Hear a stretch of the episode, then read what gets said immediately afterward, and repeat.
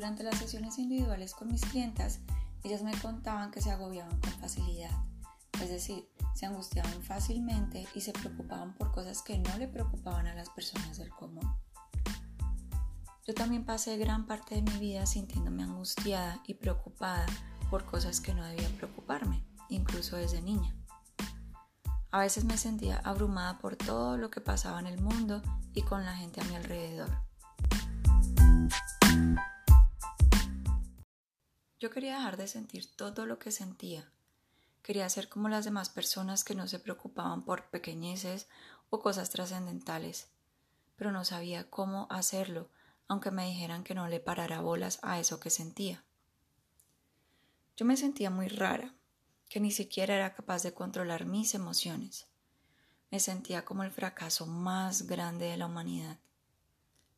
Quería que me aceptaran aunque fuera así de rara y que no me juzgaran por sentir lo que sentía. En el fondo, también quería aceptarme tal y como soy, aunque tuviera mis rarezas. En el colegio nos daban charlas para conocernos mejor, pero eso no funcionó. Yo seguía siendo muy diferente a mis compañeras y seguía aislada. No encajaban los grupitos del salón. Cuando estaba empezando la universidad, escuché que la meditación ayuda a calmar la mente y que uno se puede sanar de las enfermedades si medita. Así que pensé que sería una buena idea aprender a meditar. Un día mi mamá se enteró de un curso de meditación que darían en mi ciudad y decidí asistir. Ella se enteró el mismo día del evento casi sobre la hora y tuve que alistarme rápidamente para llegar a tiempo. Después de ese día asistí a prácticamente todos los eventos que ellos organizaban y poco a poco me fueron involucrando a más actividades internas de ese lugar porque había ido aprendiendo sus enseñanzas. Me enseñaron a enfocar la mente, sobre cocina vegetariana, hacer labor social y otros temas que involucraban creencias de la cultura de la India. Luego invité a mis conocidos a las meditaciones, incluso repartí volantes en la calle invitando a la gente. Realmente me agradaba estar en esa comunidad, porque entre todos había apoyo, aprendía cosas que nunca me había imaginado, comíamos comida vegetariana deliciosa y sentía que mi espíritu se elevaba. Aunque todo eso era genial, habían cosas que me incomodaban. Entre más me involucraba con ellos en los eventos de meditación, más me sentía como si fuera parte de una religión. Por más que ellos decían que no era una religión, yo sí lo sentía así, y eso me hacía sentir como con ataduras.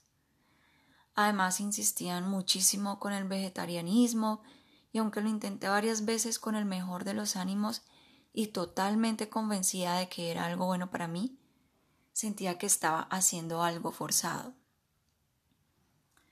Además, las meditaciones me parecían muy largas y a veces me aburrían. También noté que empezaban a contar conmigo para cosas que yo no estaba dispuesta a hacer y eso me incomodaba.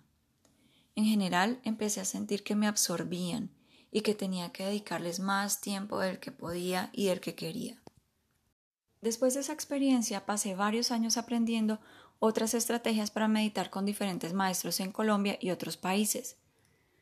Me di cuenta que hay muchas maneras de hacerlo y que cada persona puede encontrar la forma de meditar que mejor se ajusta a sus necesidades y preferencias. La meditación realmente ayuda a calmar la mente y no te limita la vida. Como pasé por varias escuelas de meditación, conocí las limitaciones que tienen y por qué la gente termina desistiendo. Entonces decidí grabar un archivo con meditaciones que puedes practicar en cualquier momento y lugar. También te explica todo lo que se debe tener en cuenta para meditar, por qué es importante hacerlo y los tipos de meditaciones que existen. Decidí llamarle el energizante mujer altamente sensible, que es, el energizante número uno que toda mujer altamente sensible debe tener. Yo pensaba que si pudiera enseñarle a las mujeres altamente sensibles lo fácil que es meditar y por qué es tan importante que lo hagan para dejar de agobiarse con facilidad y equilibrar sus emociones, yo estaría muy feliz. Además, quería que supieran que no tienen que buscar gurús ni escuelas para aprender a meditar, ni pasarse muchas horas tratando de poner la mente en blanco. Es una práctica que me ha cambiado la vida y también puede cambiar la vida de quienes la practican. Me tomó 14 años descubrir todo lo que se necesita saber sobre meditación. Aprendí de maestros espirituales y científicos de diferentes países y ahora el archivo está disponible con toda esa sabiduría y meditaciones creadas especialmente para las mujeres altamente sensibles. Ahora puedo meditar unos segundos o unas horas sin aburrirme y sin sentir el paso del tiempo. Como resultado de la meditación aprendí a calmar la mente y a aceptarme aunque tuviera mis rarezas o mis diferencias. Dejé de agobiarme con facilidad y de sentirme rara por ser tan sensible. Pude hacerlo porque ahora puedo darle importancia a mis emociones sin ahogarme en ellas y sé cómo enfocar mi mente en lo que quiero. Al final todo eso significa que puedo tener una vida sin miedo a las emociones y puedo aprovechar las oportunidades que se me presentan.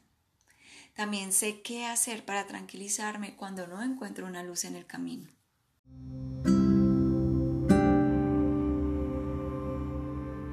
Acompáñame en el próximo episodio de Boutique para el Alma.